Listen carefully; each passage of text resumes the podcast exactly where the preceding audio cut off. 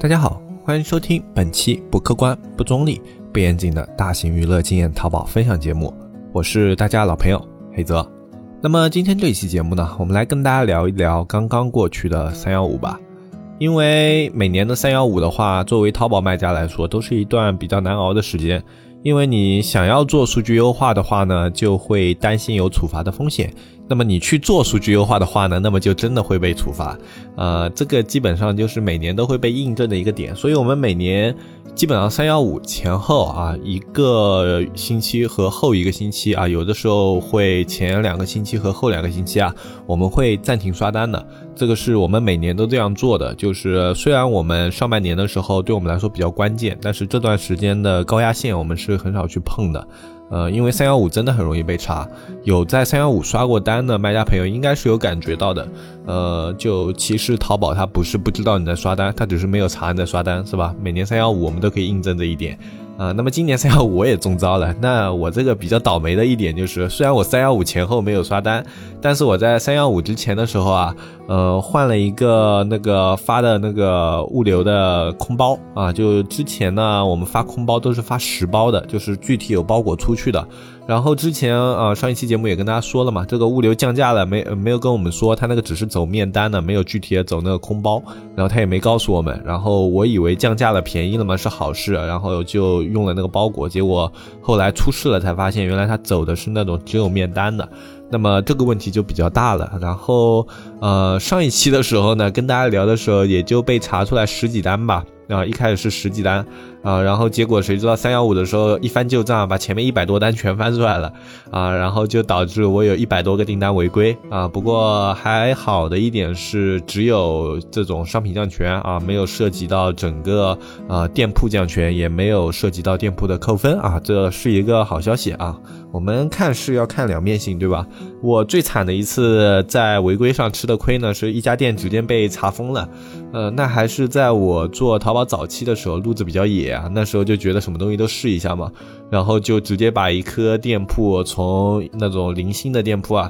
直接刷到了三个钻。然后过了不到半个月，这个店铺就被查封了，直接扣了四十八分，呃，然后就直接封店了。然后这是比较严重的一次违规。然后后来就也尝试过一些比较稀奇古怪的玩法嘛。那么多多少少啊，这种扣分啊、全天降权啊，都是一些不可避免的事情。啊，基本上玩废的店铺也玩了好几个了。嗯，不过对我们来说，这种就是有利有弊啊。好的呢，就是我们之后知道啊，怎么样的操作它是不能去做的。呃，不好的呢，就是我们可以使用的店铺呢变少了。不过还好吧，因为本身今年也在做转型啊，店铺也是刚开始做，呃，问题不是特别大。呃，然后今年这个违规一百多单，然后具体没有上升到店铺啊，也没有上升到扣分，其实这个还是更多是一种警告意味的。呃，不过被降权的宝贝是有好几个，基本上现在在操作的几个主款宝贝都被降权了，损失还是有的，对吧？呃，但是就要往好的方面看嘛，对吧？它总归没有是最差的那种情况，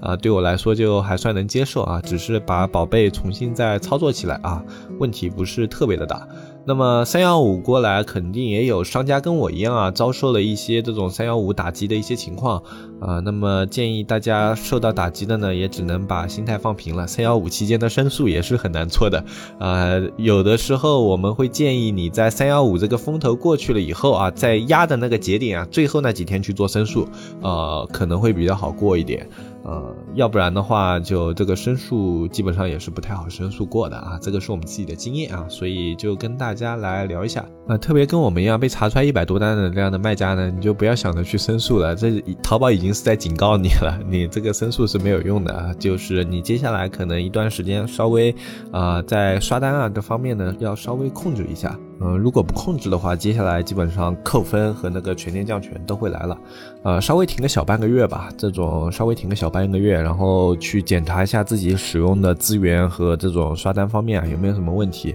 呃，如果没问题的话，稍微停个小半个月再重新开始刷。啊，如果集中在某一个平台啊被查出来的单的话，那么建议你这个平台可以试着更换一下。啊，有时候平台也是会影响到的。呃，那么今天这一期节目呢，我们前面聊这个呢，其实想要跟大家聊另外一个点啊，就是现在淘宝的话，啊，它在这种违规啊以及这种版权方面啊查的越来越严了啊。我们前面几期节目都在聊这个问题，就是它在侵权方面的一些点，然后包括现在它在这种查处刷单啊这样违规操作的一些点啊，它查处的越来越严了。那么实际上的话，这个是传达一种信号啊。那么像今年的话，阿里这种比较大的查处力度呢，很明显啊，是在配合国家的一些态度以及国家的一些政策。为什么要去做配合呢？因为，呃，去年呃阿里出了一些事情，大家肯定也都有所耳闻嘛。啊，就他支付宝啊，那个蚂蚁金服那里，呃，这个具体什么的话，大家可以自己去了解一下啊。这个事情还比较大的，基本上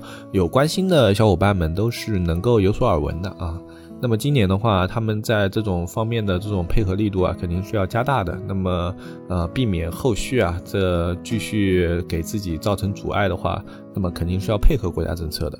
那么像现在国家政策的话，它也更加的侧重于知识产权、经济产权各方面的保护。呃，这个是一个大趋势。其实，呃，应该说是中国以前的这种市场的经济体系以及经济的制度啊，呃，不太完善。现在是日趋完善了。嗯，大家可以去参考一些这种发达国家的经济发展历程的话，都是可以发现的。经济这种市场的体系啊，它就是会越来越严谨，越来越完善。那么像现在的话，其实。嗯，我们国家的一个发展啊，它还算是在一个摸索的过程当中啊。你会发现啊，它在有的一些体系上啊，特别的严苛；在有的一些体系上呢，又不是那么的完善啊。所以，我们经常可以看到这样的现象啊，比如说，呃，现在很常见的就是那种画手啊，那种版权、著作权的那种画画的啊，他们经常会相互之间指责抄袭。这里面的抄袭呢，他有的人是真的抄袭，就比如说拿着你的画稿一比一的我描摹下来，或者说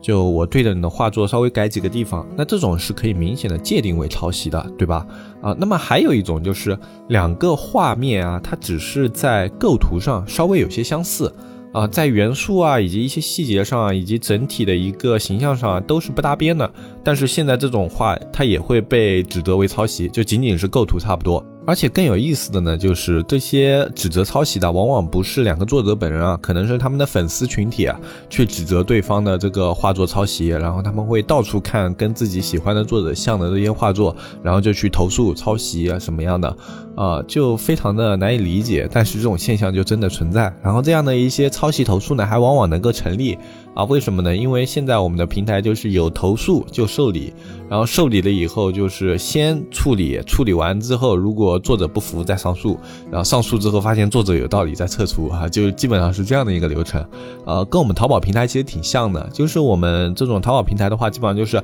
买家有投诉，你这个商品就会先被处理，然后被处理了之后呢，如果你卖家觉得这个投诉不合理，你可以去申诉，申诉以后再给你撤销啊，基本上也是这样的一个流程，啊，所以现在就是这种算是平台方啊在审核方面的一些懒政，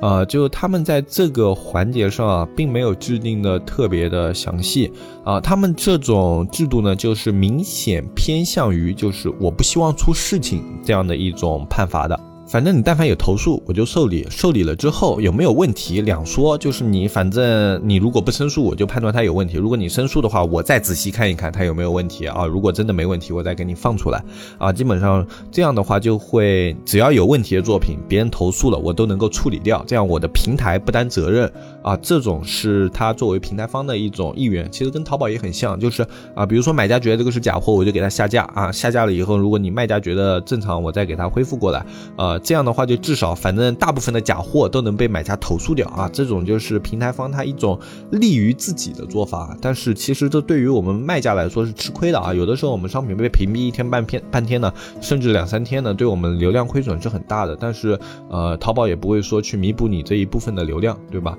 呃，这种其实对我们卖家本身来说是吃亏的，甚至有的卖家他即便商品被恢复了以后啊，呃，这个流量还是明显受到影响的呃！这种都是这种淘宝。在不完善的规则体系下，这种呃现象存在吧，呃，但是你随着这个经济市场啊，它不断的发展，这种现象越来越多了以后呢，呃，它作为平台方也会意识到这个问题，它会慢慢的呃把买家权益和卖家权益放在同一个天平上去衡量，啊，因为一个优质的平台它应该做到的就是这样的，但是这需要一个过程，这个过程而且是基本上会很长很长很长。那么在这样的一个过程中，我们卖家将会长期处于一个弱势地位，就是平台方大部分时候他是不站在你这边的。就你出了一点小问题、小状况的话，那么平台方就会把大部分的责任啊，觉得就会施加在你身上啊，因为呃卖家群体啊，他们去处理的话，会相对的不用受舆论的争议。所以平台方的大部分判罚是要偏向买家的。那么在这样一个长时间的过程中呢，我们的卖家将会在有一段时间里面啊，我们会受到特别特别严苛的待遇。所以在这样的一个严苛待遇下呢，我们必须要严于律己啊，就是我们在自己操作啊，在各种这种呃获取流量的过程当中要规范。